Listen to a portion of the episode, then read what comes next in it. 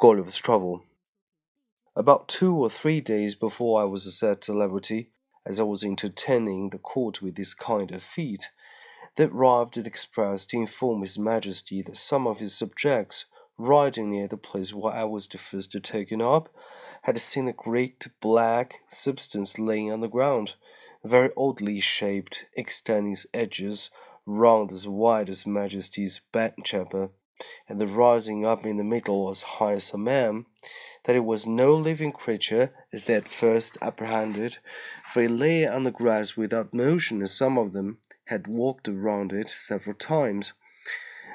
That by mounting upon each other's shoulders, they had got to the top,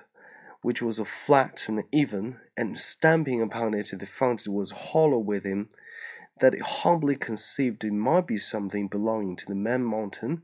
and if His Majesty pleased, they would undertake to bring it with only five horses.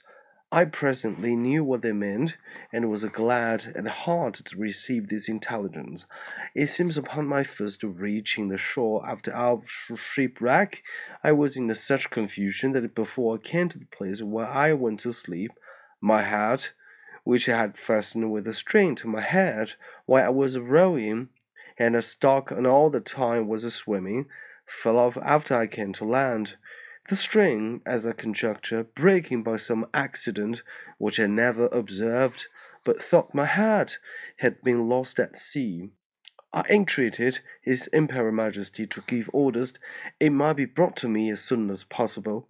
describing to him the use and the nature of it, and the next day the wagoners arrived with it, but not in a very good condition. They had bought two holes in the brine with an inch and a half of the edge, and they fastened two hooks in the holes.